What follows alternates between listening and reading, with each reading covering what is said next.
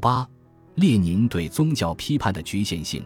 十九世纪末二十世纪初的俄国是欧洲最落后的封建帝国，它没有经历欧洲大陆的启蒙运动、宗教改革和资产阶级革命，仍然保持着中世纪的政教合一，社会十分落后。二十世纪初，西方先进文明不断渗入，革命接连不断。但资产阶级的启蒙远远没有产生实际效应。列宁和布尔什维克党人担起了反对迷信的启蒙责任，他们从科学理性的角度反对宗教迷信。列宁主要从科学不发达、迷信等方面批判宗教，强调理性启蒙，唤醒广大群众的宗教迷梦。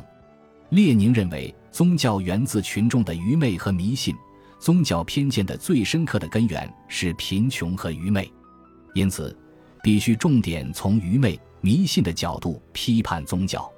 宗教麻醉群众，安慰受压迫者，使他们顺应现状，得到一丝精神的慰藉。奴才们把一朵朵的假花装饰起来，借以安慰被雇佣奴隶制的锁链束缚着的雇佣奴隶。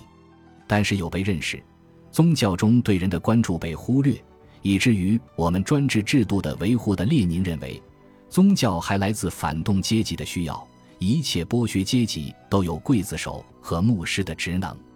他指出，宗教对专制制度具有维护作用，为了维护专制统治，剥削阶级自然要维护宗教，因此，要用科学和理性来消除迷信和愚昧，揭露剥削阶级的真实面目。在对苏俄广大群众进行无神论宣传教育方面，列宁十分重视18世纪战斗无神论的思想。18世纪战斗无神论者对教会、对僧侣主义进行批判，揭露宗教在政治上的麻醉作用，有助于唤醒群众自觉地批判宗教。因此，他大力提倡18世纪的战斗无神论思想，哪怕有不少不科学和幼稚的地方，那些泼辣。生动的政论更能唤醒人民的宗教迷梦。启蒙是列宁和他那个时代俄国批判宗教的特殊使命。但是，停留在十八世纪战斗无神论的立场上，仅仅以理性、科学的启蒙意识反对宗教迷信，全面否定宗教，而不是扬弃宗教，